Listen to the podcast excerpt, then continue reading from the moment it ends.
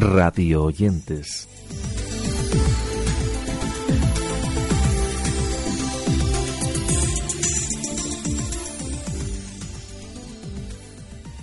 Hola de nuevo y gracias por escuchar una nueva edición de Radio Oyentes, el podcast que dedicamos a comentar cosas relacionadas con el mundo de la radio, el podcast y el audio bajo demanda, con informaciones que ilustramos con pequeños cortes de audio que os invitamos a escuchar en su integridad desde los enlaces que os dejamos en las notas de nuestro blog.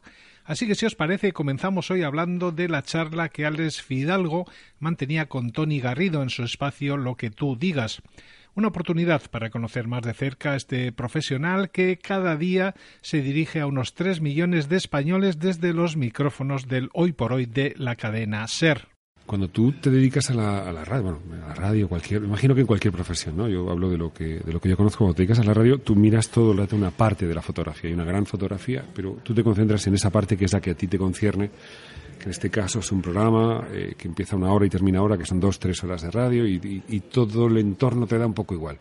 El contexto más cercano, lo que hay más cerca a la foto, a lo mejor te importa por lo que eh, te afecta a tu parte de la foto, pero no ves toda la foto. Bueno, yo en estos cinco años pues he visto toda la foto y he visto cómo funcionan las cosas por delante y por detrás, eh, cuáles, cuáles son los, los, motores, dónde encontrar los recursos, cómo son los, los parámetros de exigencia en el medio de este país. Entonces ahora tengo un conocimiento de la foto completa que nunca hubiera tenido si no hubiera acabado asuntos propios y, siguiera ahí metido. Entonces, una vez más, qué fortuna, qué suerte. Eh, ahora sé mucho más de, la, de mi profesión y de mi medio de lo que sabía hace cinco años y, y una vez más me siento afortunado. Y de Tony Garrido, algo bien distinto. Hablamos del director de una emisora que nos explica las claves del éxito que comenta estar alcanzando su emisora Radio Ya. Se trata de Javier García Isaac, que defiende las claves del éxito de tener 130.000 oyentes con una emisora muy marcada ideológicamente, pero que a buen seguro tendrá sus incondicionales. Estamos de enhorabuena y estamos de enhorabuena porque eh, llevamos poco más de un año de nacimiento, empezamos con 17.000 eh, escuchantes únicos al mes, que es una cantidad que para mí me parece muy importante, y el día de marzo, el, el mes de marzo, lo hemos acabado con 130.000 escuchantes únicos mensuales. Y creo que para una radio que está empezando, una radio que solo se escucha online, que yo creo que es el futuro, ojo, ya empezarán a copiarnos todos, eh, eh, mm, es un dato muy importante. Entonces yo quería compartirlo con todos ustedes, con todos los lectores de Periodista Digital y sobre todo también muy importante con todos los oyentes de, de Radio Ya. Lo que espero es que esto solo sea el principio de una gran aventura. En la línea de cosas que se pueden escuchar en esta peculiar emisora nos referimos ahora a otro presentador que es muy conocido por sus polémicas. En este caso, en otra emisora de radio, se trata de Federico Jiménez Los Santos, que ha sido muy criticado por haber animado una acción violenta tras la decisión del tribunal alemán sobre Puigdemont. Ahora el Consell de lo Audiovisual de Cataluña quiere trasladar sus análisis sobre todo esto a la Comisión Nacional de los Mercados y la Competencia, que será quien finalmente se posicione al respecto. Escuchemos las polémicas declaraciones de Los Santos. Para que Alemania sepa que es un país partido por la mitad, sepa que en España no se le va a perdonar. Dirán ustedes, hoy el ratón le... Uy, el ratón al gato le puede hacer toda clase de fechorías. Toda clase de fechorías. En Baleares, todas. En Baleares hay como 200.000 alemanes de rehenes. En Baviera, bueno, en Baviera pueden empezar a estallar cervecerías. Ah, pero usted que propone una acción, naturalmente, naturalmente nos han abofeteado, nos han dado una patada en los dídimos. Dejamos a profesionales polémicos para hablar ahora de Pilar Velasco de la cadena SER, porque la prestigiosa Universidad estadounidense de Yale acaba de destacarla dentro del programa de liderazgo de dicha universidad. Felicitaciones, por tanto, a Pilar por unirse a esa red de 327 profesionales que representan a 90 países y por haberse convertido en la primera mujer española en ser seleccionada. Conozcamos un poco a esta profesional en un estrato de la entrevista que le hicieron en conversaciones.com, un movimiento que tiene como objetivo reflexionar sobre la misión del periodismo en la sociedad democrática. He tenido la suerte de, dedicarme a este tipo de temas desde muy pronto, casi desde que estaba a mitad de, carrera, ¿no? desde que tenía unos 20 años y pocos años después de hacer prácticas me incorporé a la revista Interview y, desde ahí pues empecé a, firmar este tipo, este tipo de temas, de reportajes y, de investigaciones. Eh, y luego, ya te digo, la suerte de, durante estos últimos mm, ya casi 13, 14 años, 15 eh, años, pues mm, salvo algún paréntesis breve, mm, he tenido, ya te digo, la suerte de, dedicarme a, hacer este tipo de temas con tiempo, con recursos, con buenos equipos y, y sobre todo en un gran medio como, como la cadena SER. Y no dejamos a Mujeres con Talento en la radio porque hablamos ahora de Ángeles Barceló, que participará entre el 23 y el 25 de abril en el Congreso Córdoba Ciudad de Encuentro y Diálogo de la Universidad de esa ciudad. Todo ello con el lema Mujeres y Comunicación en un mundo en crisis. Esto es algo de lo que contaba en la presentación de dicho foro. Yo creo que es que eh, lo que está pasando ahora, yo creo que es el momento de debatir todo esto, ¿no? Eh, yo quiero pensar eh, que esto no es un, no es que hayamos destapado la gaseosa y que ya cuando se vaya la espuma vamos a terminar con esto. Yo creo que es una ola, una ola que está viniendo y que tenemos que aprovechar, ¿no? Para, para hacernos oír, pero sobre todo al final para, para reflexionar, ¿no? Y para pensar por qué, cómo hemos llegado hasta ahí. Yo hablaba antes de este foro de Telegram que se ha creado entre las mujeres del mundo de la comunicación, que yo nunca pensé que éramos capaces de unirnos y de juntarnos, ¿no? Ya no solo para reivindicar y para pedir, como hicimos el día 8, sino para debatir entre nosotras, ¿no? Para, hablar entre nosotras, para ver qué es lo que podemos hacer, qué es lo que hemos hecho mal, cómo podemos mejorar para, para llegar donde queremos llegar, para que se nos abran las puertas que siempre hemos tenido cerradas. Y yo creo que este foro se convierte en otro, en otro punto de encuentro y de diálogo. Y además yo creo que llega en un momento maravilloso, no solo por el momento en el que está el tema de la mujer, sino también en el que está el tema de la universidad, ¿no? Para demostrar también que desde la universidad eh, se pueden hacer cosas y se hacen cosas y se han hecho siempre cosas y se tienen que seguir haciendo cosas eh, para el bien de, la sociedad, para el bien de la gente. ¿no? Reivindiquemos lo que ha sido siempre la universidad para el pensamiento, para la creación, para la libertad. Y yo creo que estas jornadas también deberían servirnos para esto. Después de Ángeles Barceló, hablamos ahora de la finalización de un podcast que ha sido todo un éxito. Hablamos del gran apagón que llega a su final en Podium Podcast un trabajo que ha conquistado a millones de oyentes, demostrando que la imaginación lo es todo y que lo sonoro crea adición. Así acababan a modo de fiesta esta magnífica ficción radiofónica. La historia comienza dos años antes, en abril de 2016. Por entonces, en las oficinas de Prisa Radio, a solo unos metros de donde estamos ahora, empieza a correr un rumor. Se está barajando, dicen, crear una plataforma de algo llamado podcast. Nadie tiene muy claro qué es eso, pero con ese nombre no puede ser nada bueno. Cunde el pánico. Se dice que esa plataforma no solo contendrá un podcast, sino varios. Y uno de ellos resulta especialmente sospechoso. Sus responsables son tres personas de aspecto inquietante, un guionista de Bilbao, una directora de Madrid y un realizador de Logroño. Graban en horas intempestivas, en estudios pequeños, con el mejor micrófono de toda la SER. En este evento especial, conducido por el periodista Roberto Sánchez desde un teatro de Madrid, charlaban con los creadores de la serie, la directora Ana Alonso, el guionista José Pérez Ledo y el realizador sonoro Roberto Manján, y además nos anunciaban también el nuevo trabajo que están preparando para octubre. La idea básicamente es eh, hacer una ficción donde confluyen una ficción distópica donde confluyen muchas de las cosas que dan vueltas eh, en la actualidad internacional desde hace años. Los hackers rusos, eh, Oriente Medio, eh, Donald Trump, el, auge de los mm. populismos, la destrucción de la autodestrucción de Europa. ¿Qué pasa si unimos todo eso en una gran ficción distópica? Eso va a ser. No dejamos podium porque ya tenemos un nuevo podcast que se titula Informe Z, un relato en el que Claudia, una niña de 11 años, encuentra un perro de apenas dos meses abandonado en el bosque. Una producción con el guion, dirección, realización y producción de Teo Rodríguez y un extenso reparto. Os dejamos un pequeño fragmento de esta nueva propuesta de podium por si os queréis animar a seguirla.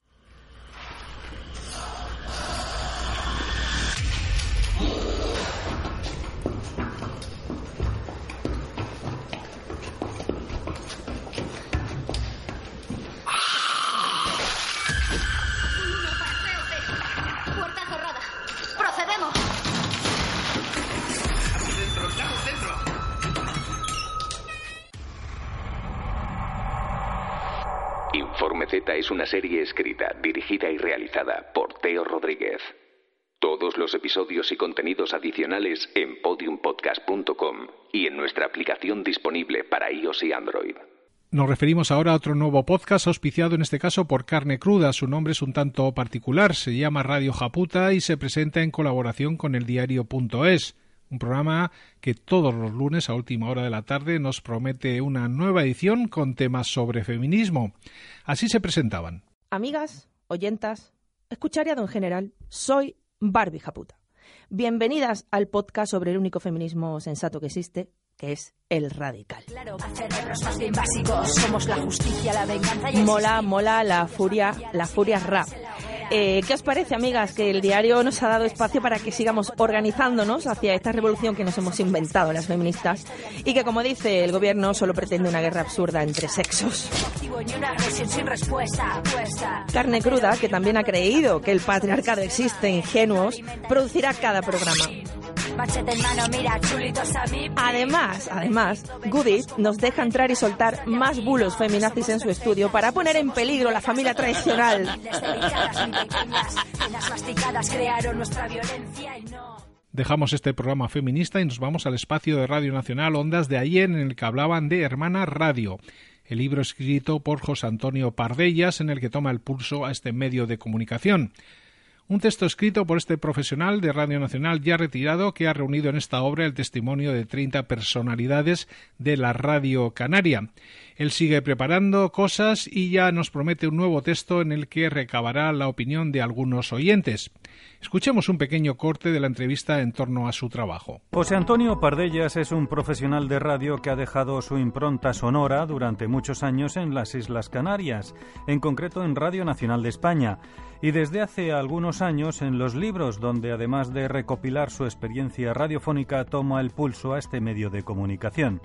Es autor del libro Hola Radio, de Ediciones Idea, editado en 2009, y últimamente ha visto publicado en Canarias 3.0 otra obra titulada Hermana Radio, que lleva por subtítulo La verdadera historia de las voces que están detrás del micrófono. Hermana Radio, eh, mira que me lo han preguntado ese, ¿y por qué Hermana Radio? Bueno, Hermana Radio es como las monjas, porque la radio es muy social, la radio está siempre al servicio de, de la sociedad, de la audiencia, etcétera, etcétera, ¿no? Seguimos en Radio Nacional porque el periodista de esta emisora, Juan Fernández Begué, director y presentador de Juntos Paso a Paso, ha sido galardonado con el Premio Mayores 2018 que otorga el Ayuntamiento de Granada un reconocimiento a su trabajo con las personas mayores y al cariño que le une a esta ciudad.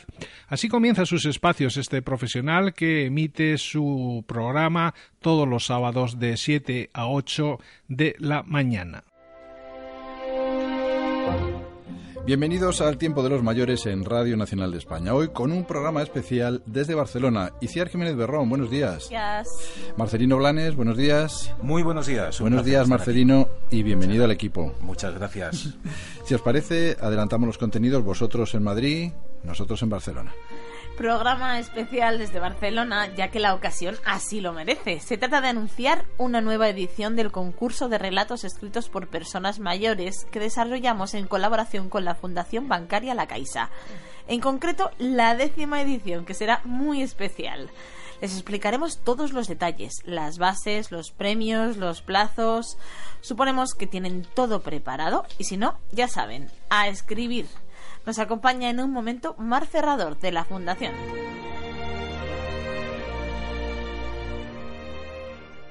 En Genial Escope celebraron hace unos días el Día Mundial de la Voz. Estamos hablando de un espacio presentado por María Gallén y Elena Pérez en colaboración con la Fundación Down de Madrid una edición en la que recibieron la visita de Miriam Fernández, actriz, cantante y ex nadadora olímpica, a la que de pequeña le diagnosticaron parálisis cerebral, dándole muy poquitas esperanzas para caminar. Vamos a escuchar un pequeño corte de lo que comentaban en este espacio Genial Escope. La voz es un instrumento que podemos utilizar para defender nuestros derechos, los de todos.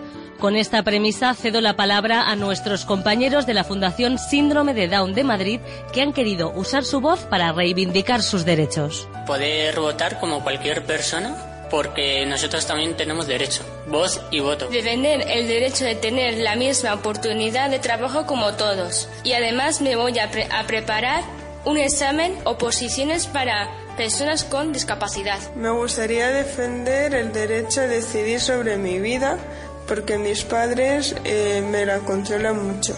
Y me gustaría decidirla a mí misma porque soy una persona con discapacidad, pero no soy tonta. La Constitución española, en concreto la Convención sobre los Derechos de las Personas con Discapacidad, asegura su participación sin discriminación en la sociedad. Desde Genial Escope apoyamos a las personas con capacidades diferentes y alzamos la voz junto a ellos.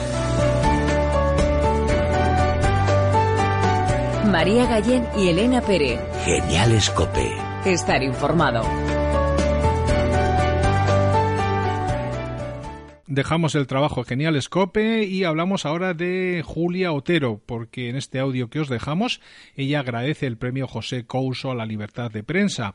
Una Julia que se muestra emocionada por haber sido galardonada y que manifiesta su compromiso de seguir defendiendo en la medida de lo posible esa libertad de información y de prensa todas las tardes en su programa. Pues agradezco enormemente a, los colegas gallegos que han, que han votado y que han escogido mi nombre para darme un premio que compromete extraordinariamente. Fíjense que cuando te dan otros premios, pues uno, mm, bueno, uno, hombre, siempre hace muy feliz los premios, ¿no? Porque es un reconocimiento, es una palmada en el hombro y, y siempre viene bien. Es un mimo que te hace o la gente o la profesión o un jurado o lo que sea. Pero uno nunca se plantea si se lo merece o no, pues, pues ya está, ¿no? Te han dado un premio estupendo pues me, lo mereceré, yo qué sé, ¿no? Pero es que en este caso, cuando a la una me han llamado, oiga, que no paro de darle vueltas hasta ahora mismo, es que son palabras mayores, es la defensa de la libertad de información y de prensa. Y uno como periodista se pregunta todos los días si, si se hace lo suficiente para defenderla, porque hacerlo a fondo tiene consecuencias, sabe usted. O sea, tiene, se paga precio por eso, ¿no? Hay mucha gente que ha pagado precio por, defender esa libertad de opinión, que es fundamental y uno de los pilares de, cualquier democracia asentada, ¿no? Así que, mm, con las dudas que siempre me invaden, mm, con el tiempo he aprendido que la duda y la falta de certeza en casi todo forma parte de mi forma de ser, pero con las dudas y, y demás mm, acepto el compromiso de seguir defendiéndolo en la medida de lo posible, esa libertad de información y de prensa, pues todas las tardes en su compañía, claro. Vamos conociendo ya algo de la próxima temporada veraniega en la radio y así ya sabemos que Valeria Ross y Keke regresarán a la SER con la lengua moderna. Hay que recordar que la cadena lanzó este programa el verano pasado con el objetivo de enaltecer el castellano desde las barricadas del humor y ahora ya se anuncia que durante este verano también tendremos la oportunidad de poder seguirles en la cadena SER. Cuanto peor, mejor para todos. Y cuanto peor para todos, mejor. Mejor para mí, el suyo. Beneficio político. Cuanto mejor hablemos, Mejor para todos. Este verano nos hemos propuesto en la cadena Ser enaltecer el castellano desde las barricadas del humor, la lengua moderna. Con Keke y Valeria Ross. Síguenos también en cadenaser.com y nuestra aplicación móvil. Cadena Ser. Volvemos de nuevo a las propuestas de Podium porque acaba de comenzar otra nueva, la titulada Bollero on Fire, un espacio para trasladar al formato sonoro y con público en directo los famosos chats de Carlos Bollero en que se enfrenta cara a cara a las preguntas en directo y en las que responde tanto al público que acude como a los tuiteros que envían sus preguntas a través del hashtag BoyeroOnFire. Todo ello conducido por el periodista Roberto Sánchez. Esta es la careta de presentación de la nueva propuesta de Podium. Podium Podcast presenta Boyero on Fire.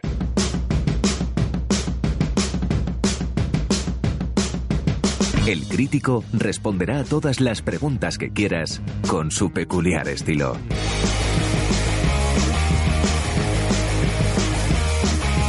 Bollero on Fire, con Roberto Sánchez y Carlos Bollero. Otra de las cosas que hemos podido ver y escuchar estos días es ese videoencuentro en el que jugaban al futbolín con el equipo de tablero deportivo en Facebook el enfrentamiento era entre Manu Martínez, Jorge Duato, Javier Alonso y Gonzalo Dacuña, que respondían a las preguntas que les hacían a través de esta red social. Escuchemos un pequeño fragmento de lo que contaban. la radio tiene una magia que a la, gente que no la conoce por dentro le gusta a veces descubrir lo que hay. Yo, que soy un amante de la radio desde pequeñito, pequeñito, muy pequeñito, recuerdo ir a hacer cola a la puerta de la facultad para ver programas en directo que me gustaban, por ejemplo pero, pero que la gente sepa que se puede venir a ver tablero, igual que se puede venir a ver el programa de las mañanas, o no es un día cualquiera, en momentos puntuales supongo que se puede. En el capítulo de lecturas recomendadas os animamos a repasar lo que Gorka Zumeta comentaba en torno a Onda Cero y su apuesta de futuro en contra de la propuesta con fecha de caducidad de COPE. Todo ello en base a los cambios que se están comentando de cara a la próxima temporada en las dos emisoras. Más lecturas interesantes, en este caso la que nos ofrece Juan Franco Crespo en su radioblog con el título de La radio en la literatura, la batalla de las ondas en la Guerra Civil Española, que es un libro de Daniel Arasa Fabá, una publicación sobre la radio que podría encuadrarse dentro de la serie La radio en la oscuridad que décadas atrás nos obsequiaba la inolvidable Radio Netherland. Finalizamos estas recomendaciones de lectura con las inevitables valoraciones sobre el EGM. Os dejamos varios enlaces en nuestra web, pero como siempre y para evitar interpretaciones interesadas, os recomendamos los análisis del blog Radio Chips o del blog de Gorka Zumeta. Y así hemos llegado al final de nuestro podcast en esta edición. No nos cansamos de recordar que los audios aquí escuchados son solo fragmentos de cosas que podéis ampliar en su totalidad desde los enlaces que os dejamos en la entrada correspondiente de nuestro blog. Así que nosotros nos despedimos hasta la próxima edición de nuestro Radio Oyentes, invitándoos a seguirnos siempre en nuestras redes sociales y en nuestro blog.